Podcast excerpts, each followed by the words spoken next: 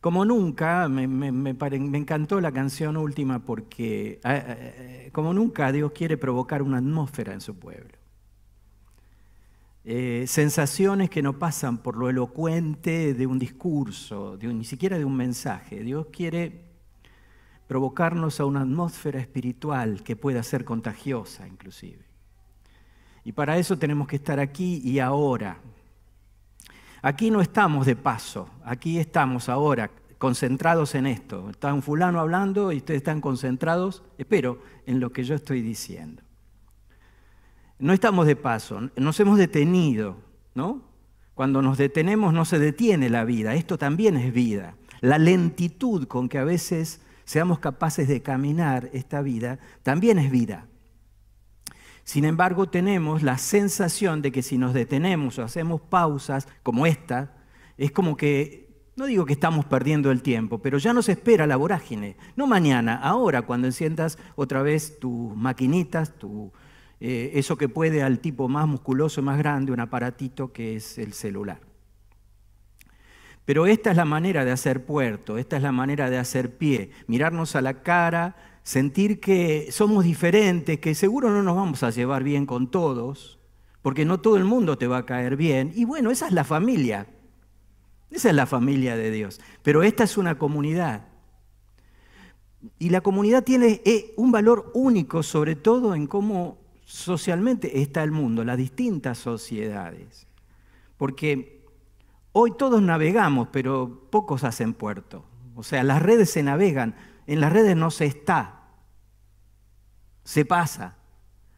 En la comunidad hay oportunidad para estar y para generar sentimientos y provocar sentimientos y desarrollar sentimientos más allá de las pasiones que son efímeras. Es decir, lo efímero de una pasión es como que a veces pasa, ¿viste? Como esa fe que de repente vino a nuestra vida y es como una estrella fugaz. Duró solo un instante. Y hay personas que a lo mejor no brillan, no lucen, pero su fe a lo mejor es mucho más pareja en el tiempo. ¿Sí? Ahora, lo estable tiene que ver con esa repetición que hacemos cada domingo de reunirnos o estar conectados, ¿sí? Y esta posibilidad de volver a vernos es importantísima pero no solamente porque ah, estamos desesperados como yo por abrazarnos, sino porque el futuro nos tiene que encontrar desarrollando una atmósfera y un sentimiento, provocando un sentimiento que no es pasajero. A mí no me interesa que me claves un me gusta si yo digo algo bueno en una red. Me interesa tu cariño, tu amistad, me interesa que me registres. Y estás aquí porque Dios te ama pero estás aquí y tenés que saber que nosotros te valoramos. No tenemos un millón de amigos, como decía la vieja canción. Y si los tenemos, son ficticios, son efímeros. Ustedes son nuestros amigos. Y si se miran entre sí lo valioso que cada uno es, ya es algo importante en este tiempo vivirse así. Vivir en comunidad no tiene que ver con una pequeña burbuja, un pueblo pequeño y feliz, donde no sabemos otra cosa. Vivimos en una realidad, estamos insertos en esa realidad y vamos a afectar justamente el mundo que nos rodea. Por eso la primera canción que decía, yo cambiaré, o la segunda que yo cambiaré la historia de esta ciudad. A lo mejor vos no vas a ni ser un político, ni ser un, no sé, un llanero solitario, pero, eh, chicos, ustedes vieron alguna vez el llanero solitario, ¿no? Los más jóvenes. Saben de qué hablo, ¿no? Bueno, Marvel nos trajo a los superhéroes. No, no, no. Habrá superhéroes. Este. Acá tengo unas chicas que son terribles. Yo no debo porque se tienta. Eh, quién sabe, no vas a cambiar como un superhéroe esta, esta ciudad, pero sí vas a influir incluso sobre los que tengan la capacidad de hacer algo y cambiarla. Así que estamos en este tiempo y depende cómo miremos, depende cómo nos paremos. Por eso esta mañana O sea, depende cómo nos paremos y cómo miremos, habrá los resultados y básicamente, creo yo, los resultados que Dios espera. Eh, traje un par de textos. El primero dice, está en Eclesiastés 1, estos versículos que dice así, dice el predicador. Todas las cosas son fatigosas, más de lo que el hombre pueda expresar. Nunca se sacia el ojo de ver ni el oído de oír. ¿Qué es lo que fue? Lo mismo que será. ¿Qué es lo que ha sido hecho? Lo mismo que se hará. Y nada hay nuevo debajo del sol. ¿Hay algo de que se puede decir, he aquí, esto es nuevo? Ya fue en los siglos que nos han precedido. La concepción del predicador es que todo se repite y a veces el pasado se repite en nuestras vidas.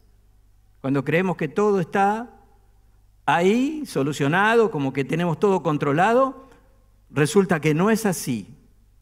Y el mismo mal que a veces viene hacia vos, ahora nosotros lo vimos de manera más global con la pandemia, existe en todas partes del mundo. Ahora, es la visión real de un predicador que, como siempre te digo, a mí me baja a la tierra demasiado. Pero también me provoca, me provoca levantarme en una actitud diferente, como que no soy víctima de una historia o de una circunstancia. ¿Qué voy a hacer con esto que veo? Por eso hay otra visión. Por ejemplo, Isaías dice, no te acuerdes de las cosas pasadas lo voy a leer ahí como está en versión Dios habla hoy. Ya no recuerdes el ayer ni pienses más en las cosas del pasado. Yo voy a hacer algo nuevo y verás que ahora mismo va a aparecer. Voy a abrir un camino en el desierto y ríos en la tierra estéril. Dos visiones. Dos visiones diferentes. Una concepción más lineal de la historia, que obviamente precede o es parte del pensamiento cristiano. Tiene su valor ese pensamiento cíclico, digamos, donde de repente hay cosas que no nos damos cuenta y que son parte de un todo, hasta ahí, porque no es el objetivo el trabajar sobre eso esta mañana. Pero hay una visión que Dios nos quiere entregar que es una visión de sentido, hacia dónde nos vamos a dirigir, quiénes, quiénes vamos a hacer y qué vamos a hacer. Y contrario a la visión del predicador, Isaías dice, no, no, eh, el Señor me dijo que hará algo nuevo y que otra vez abrirá camino en el desierto y ríos en la tierra estéril. Lo que vos considerabas como muerto, lo que, lo que te ataba a un, a un pensamiento pesimista, será cambiado porque yo lo haré, dice el Señor. Y ahora va a ser.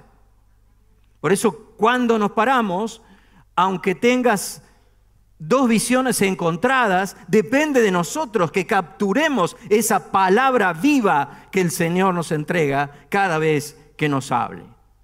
Por eso Pablo, en la misma visión, pero mucho más profundo, dice, de modo que si alguno está en Cristo, nueva criatura es. Las cosas viejas pasaron He aquí, todas son hechas nuevas. Qué bueno que puedas saber que tu pasado no va a abortar tu futuro. Qué bueno que el pasado que trajo dolor incluso te puede hacer tocar, como dijimos, fondo y ya dejar ahí de ser alguien que tiene poder sobre tu vida. El dolor es inevitable, el sufrimiento es modificable. Por eso la intervención de Dios, por eso las cosas viejas pasaron y las cosas viejas van pasando. Porque el ser una nueva criatura no es de una vez y para siempre. Es de una vez en cuanto a la decisión que tomamos. Esa decisión firme de seguir a Cristo y creer en Él. Pero la vida cristiana es un proceso, sí o sí. Cuando alguien le pregunta a otro, ¿cómo anda tu nueva vida? Y si esa persona tiene 40 años de fe y de creyente, dice, pregúntaselo a alguien que conoció a Cristo ayer. No, ¿cómo anda tu nueva vida creyente de 40 años? Porque tu vida es un proceso y tu vida y mi vida es la obra de un Dios amoroso sobre un hombre, una mujer inacabados. Nunca terminamos. Siempre podemos crecer.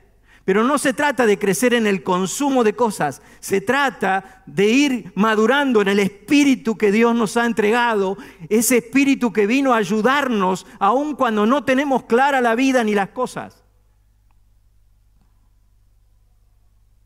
Qué bueno, ¿no? Que yo no soy material de descarte ni un número más en una iglesia. Dios ha puesto sus ojos en vos como decía el eh, pastor Milton el, domingo pasado, recordando aquel pasaje tremendo de eh, el Salmo 32, después de una experiencia tremenda de, de, David, ese salmo que dice, mientras que yo callé, envejecieron mis huesos. Pero el Señor le dijo, te haré entender, te enseñaré el camino en que debes andar, como decía el pastor el domingo, sobre ti fijaré mis ojos. No sos un número más. Dios la tiene con vos, no hay vuelta. Decirle a tu hermano, decía, hace muchos años había un cliché que sacó el banco, sonríe, Dios te ama. No sonrías. Pero decirle, viste, sí, hay una socióloga, me encanta, dice, sonríe o muere, porque esta es la sociedad positivista. Sonreímos. Y la verdad, no hay mucho, ¿no? Para sonreír, pero bueno, eh, Decile a tu hermano, ¡Ey! Decile al de la punta ya que está bien lejos. Este, Dios te ama. Dale, date vuelta, decirle Dios te ama. Esto es lo que hace la diferencia, ¿ves? Esto es lo que hace la diferencia. El cómo vemos las cosas. Qué lindo, qué lindo fue eso. Eh, ¿Cómo vemos las cosas? ¿Eh? Estás en un lindo lugar, eh, ¿cuánto, qué precio tiene este lugar? ¿Qué sé yo? No, hagamos número porque lo vendemos, ¿no? ¿Qué precio tiene? Ahora, ¿qué precio tiene tu vida? Es lo mismo que pensar en, eh, pensar en templo, es pensar en el templo, está hermoso, papá nos lo dio, Él es el dueño. Hubo sacrificio detrás de esto, hubo, gente dedicada, eh, hubo gente que, todo, puso el lomo, puso plata, puso todo y podemos disfrutarlo. Pero Dios valora más esa vida y, vos que nos visitas hoy por primera vez que este lugar. ¿Qué precio tiene tu vida? En tiempos de crisis había hecho, o sea, me había inundado mi consultorio, lo estrené lo compré con mucho sacrificio hace muchísimos años. Lo estrené y por una negligencia se desbordaron los tanques del edificio y al otro día se me inundó todo. Cuando fui, vine al otro día el agua estaba así. Entonces me senté después de secar para no mojarme la cola y se me caían los lagrimones. Voy a decir que poco espiritual, pastor. Se me caían los lagrimones como un cocodrilo. Unas lágrimas porque hubo mucho sacrificio, ¿viste? Mucha, mucha cosa, y parece que eh, se, te derrumba. Cuando te pasa algo que, no esperabas, ¿no? Lo inesperado, lo que dice Eclesiastes, se, te derrumba todo. Entonces, un día, dos días secando, sacando, tuve las, las maderas, todo. Eh, pero, Señor, si había estrenado ayer, me lo hubiera, si hubiera, viste, las cosas que uno empieza a decir. Entonces me dije a mí mismo, como buen terapeuta, dije, basta. Me miré al espejo todo demacrado, con la lagrimona y dije, basta. Y me digo, me voy a comprar un florero, porque soy un tipo muy inteligente. Me fui a comprar un florero. ¿Para qué, ¿Para qué uno se compra un florero? ¿Para qué? Pero sí, para poner flores. Así que me voy a comprar un florero, después iba a ir a un puestito que unas, unas arvejillas, no sé cómo, unas flores que me gustan para poner en el florero y si empiezo de nuevo. ¿Sí? Entonces estoy ahí en la, en, la, cosa donde fui a comprar florero y había una viejita que estaba adelante y le daba charla. Y digo, bueno, me parece que me voy, no voy a comprar florero. Pero de repente, no sé qué pasó, el hombre, no sé, lo llamaron por teléfono y yo me puse a hablar con la viejita. Y ahí estábamos charlando con la viejita. Y se entusiasmó la viejita conmigo. Bien, no, no vaya a pensar nada raro. Se entusiasmó. fue un momento agradable, que uno no espera, esas citas incluso divinas, ¿no? Y entonces cuando estábamos en el medio de la conversación, me dice, ay, hijito, me dice, imagínese la diferencia de edad, yo era muy joven. Hijito, dice, usted me hace acordar a mi esposo. Uy, dije, no está ya su esposo, no falleció hace unos años. Y le digo, ¿por qué? Porque por lo que estamos charlando, mi esposo siempre me decía, lo que se puede comprar no tiene valor.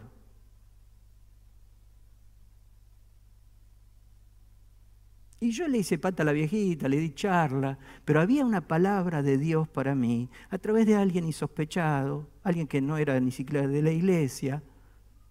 Porque siempre Dios te va a dar una palabra cuando Él quiere hacer algo nuevo en tu vida. Ahora, ¿qué precio tiene tu vida? Esto tiene un precio. Es, el dueño es Dios, pero tu vida tiene valor, no tiene precio. Porque no podés comprar ni siquiera el afecto de tus hermanos. No podés comprar. Por más plata que pongas, por más coima que vos hagas, no, ni siquiera vas a poder mover la mano a Dios por sí o por no. Él te ama y es indeclinable. ¿Cuánto vale tu vida? Muchísimo. Por eso, por eso Él decidió venir por vos y por mí. Por eso Él llevó a la cruz la obra más grande de amor. Porque sos valioso, valiosa para Dios. Ahora, hay formas de ver la realidad, ¿sí? Hace muchos años trabajando en un par de hospitales, yo he sacado muchas, muchas cosas a veces del dolor, del sufrimiento de otros, ¿no? Y el propio. De repente, un colega, me acuerdo que me decía, mira, vengo de, asistir a una enfermera que, bueno, quiso ayudar a una chica que su novio estaba falleciendo de cáncer. Eh, y entonces le dijo, ¿en qué la puedo ayudar? Y entonces la, chica dijo, bueno, mire, eh, hágame acordar siempre que no vuelva a querer como quise. ¿No? Y es como que muy impactante, ¿no? Y sin embargo, cuando hablamos con este colega, decíamos, bueno, pero ¿cuál es la otra cara de esto? Ella sufre y tiene dolor porque amó, porque pudo amar. Cosa que es incomparable, es tan valioso que no, no, tiene comparación. Sin embargo, nos duele. El dolor es inevitable. Pero hay maneras de ver la misma realidad. Para el médico, la realidad pasa por tratar de salvar esa vida, por tratar de darle un golpe a la enfermedad. Para un capellán en un hospital será una oportunidad para llevar la presencia de Dios real ahí. ¿Real en qué? En sus manos, en su apoyo, en su presencia, transmitir la presencia de Dios porque se hace presente una persona que trató de transmitir a alguien que está convaleciente o a alguien que está más cerca del arpa que de la guitarra, tratar de transmitir la presencia de Dios. ¿Cómo, ¿Cómo te paras? ¿Cómo te ves? Tarde o temprano vos y yo iremos a la presencia de Dios. Pero el fin de la vida nos tiene que hacer no solo reflexionar, sino aprender a ponernos de pie y saber que la vida vale, la vida tiene valor y lo que es extraordinario, que no es un eh, adjetivo, la vida es verbo y es sujeto, y el sujeto sos vos. Es tu vida la que vale. Ahora, esta predicación o esto ¿Es un premio consuelo? De ninguna manera. Me hubiera gustado tener más tiempo hoy para desarrollar esto, pero no es, no, no es ningún premio consuelo, al contrario. Dios dice, parate diferente, enfocate nuevamente. porque yo voy a hacer algo nuevo y pronto va a aparecer. Pero va a aparecer en tu vida. No estamos clonados en una uniformidad de creyentes. Justamente lo distinto es lo extraordinario de un equipo. Yo tengo acá un equipo que, bueno, a veces puedo complicar, porque a mí me gusta la profundidad, pero a veces me falta gestión. Pero tengo tipos, perdón que diga tipo y así, no hay manera de hablar, pero tengo tipos que gestionan, que, avanzan, son preciosos, preciosas. Y eso es el equipo. Y, está bueno, ¿no? Decir, bueno, no competimos los unos con los otros, todos somos valiosos, no es todo por dos pesos. Falta tu decisión. Que te pares y veas diferente. Y que no seas capturado por la mala onda, por los rumores, por las cosas que, que constantemente bombardean nuestra vida. Hace unos años hablaba de la profecía en una iglesia y decía algo desde otro lado. Hay que tener cuidado con ser ligero en una profecía. Porque a veces cuando alguien le dice a otra persona, esto va a suceder, esa persona queda prisionera de esa palabra. Y a veces sucede como una profecía autocumplida, pero no fue una palabra de Dios. Hasta, hasta esto es tan delicado. Pero ¿por qué lo traigo como ejemplo? Porque uno no tiene que quedar pegado al... Me lo dijo un muchacho que sabe. Ah, lo dijo el pastor de la iglesia de allá, Hugo. No, no estamos pegados. Porque Dios está trabajando con vos en este proceso, en esta vida que, en la que sos una nueva criatura y las cosas viejas van pasando y todas el Señor las quiere hacer nuevas en tu vida. Hace unos años, no me acuerdo cuándo, ahora, qué sé yo, tantas cosas, eh, les conté un cuento de Gabriel García Márquez, que, lo contó en un, cuento de él, que lo contó en un seminario de escritores. Este, entonces, Márquez dice que había una, familia y de repente había una, mamá con dos chicos adolescentes. Entonces se levanta la señora y le dicen los chicos, bueno, pero ¿qué te pasa, mamá? Te vemos eh, como, como con un rostro medio extraño hoy. Sí, ¿sabes qué pasa? Tengo el presentimiento de que algo muy grave va a pasar en este pueblo. Entonces el pibe, bueno, viste, se van los dos a jugar al billar, él cuenta eso, y entonces este, está jugando al billar y el, y el amigo le dice, te apuesto un peso a que no, a que no haces esa carambola. Dice García Márquez, era re sencillo hacer la carambola, pero el tipo apuntó y no hizo la carambola. todo el mundo se reía, pagó el peso y entonces le dije, ¿por qué te pasa? Vos nunca erraste una carambola. No, lo que pasa es que estoy preocupado porque mi mamá me dijo que algo grave va a pasar en este pueblo. Entonces se fueron del lugar. Entonces el chico que le había ganado el peso a este, le dice, qué tarde que viniste, dice la mamá. Y entonces el pibe dice, no, ¿sabes que hoy estaba jugando al y la primera vez que Carlito erra una carambola, dice, oh, mira, bueno, eso a veces pasa. No, dice, pero estaba muy preocupado porque la mamá le dijo que algo grave va a pasar en este pueblo. Entonces la mujer va a la carnicería y le pide al señor medio kilo de carnes, al carnicero. Entonces le dice, no, mejor deme, deme un kilo, porque se rumorea por ahí que algo grave va a pasar en este pueblo. Y entonces se va, viene una señora a comprar con cuatro hijos y le dice, ¿me da un kilo de carne? Dice, ¿por qué no lleva dos? El carnicero le dice. Porque me enteré que algo grave va a suceder acá en este pueblo. Ah, dice la señora, bueno, deme cuatro kilos. Táctica para los que son carniceros. Deme cuatro kilos. Y así se entera, yo te la hago corta porque el cuento es muy lindo, pero te la hago corta, así se entera uno y otro y otro y un tipo muy decidido esto de la gestión, ¿viste? Cazan todos los bártulos, agarra la carreta, se va con los animales y se las toma del pueblo.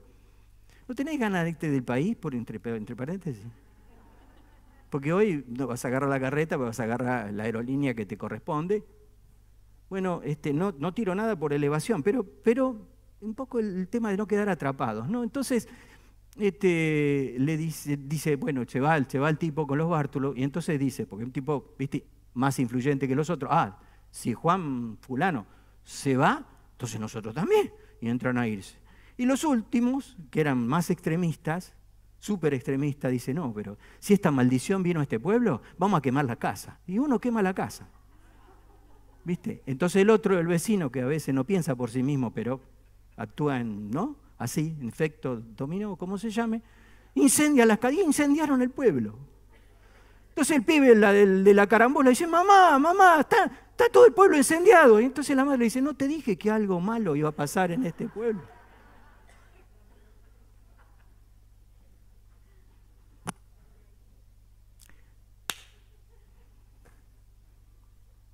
Yo te animo a que mires con los ojos de Dios porque si hay algo religioso fantástico en nuestra vida, es aprender a ver con sus ojos. Te animo a que pienses que lo que te rodea no va a cambiar sino con la presencia de Dios y su poder. La idea no es que vos hagas fuerza, la idea es que vos estés conectado, que hagas viva la palabra que Dios te da. La idea es que vos, aunque veas como, como Moisés, viste que le dijo a los espías, vayan y inteligente Moisés, eh, eh, tráigame noticia, a ver la tierra prometida que, Dios tiene para nosotros, ¿cómo es? Vayan y, vean cómo son sus habitantes, toda una logística. Y, y los pibes vinieron y dijeron, mira, somos unos insectos nosotros a comparación de ellos son enormes.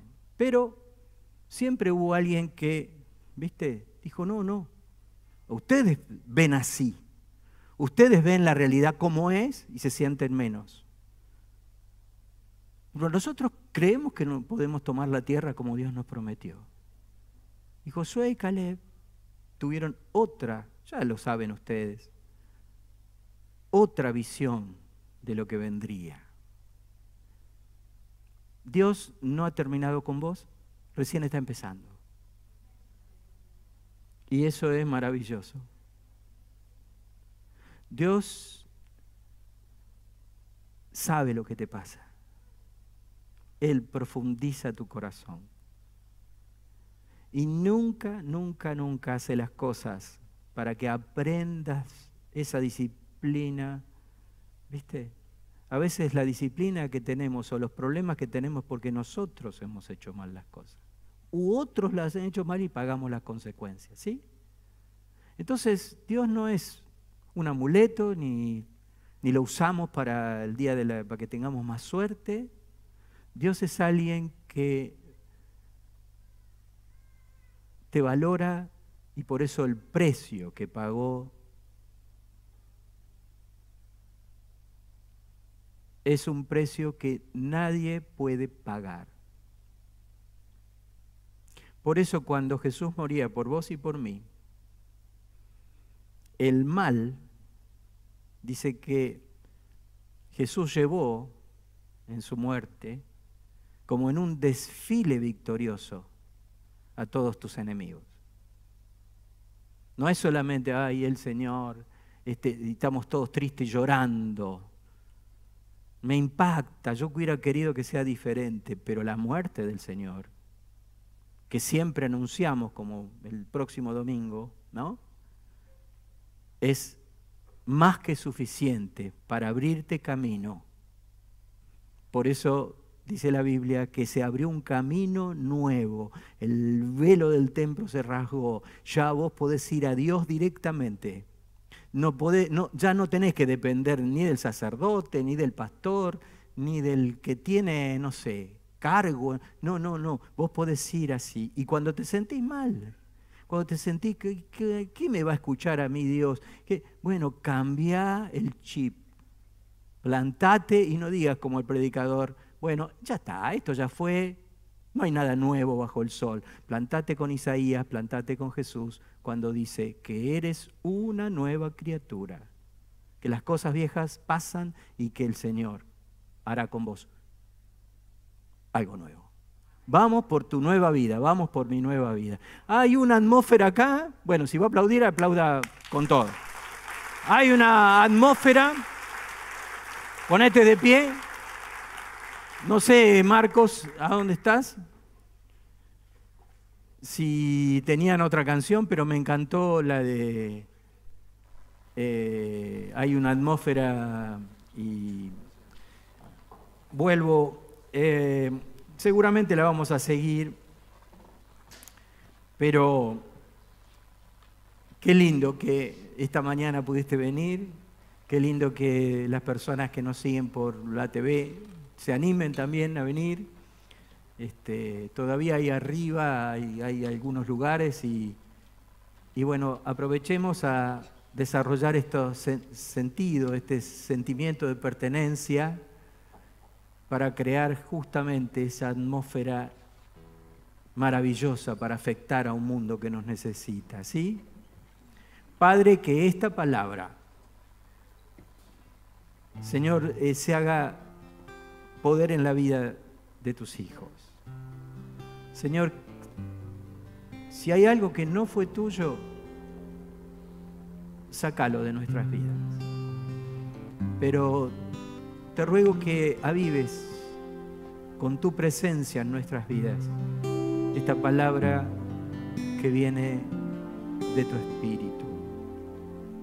Gracias porque todavía no terminaste con nosotros, sino que querés trabajar en nosotros.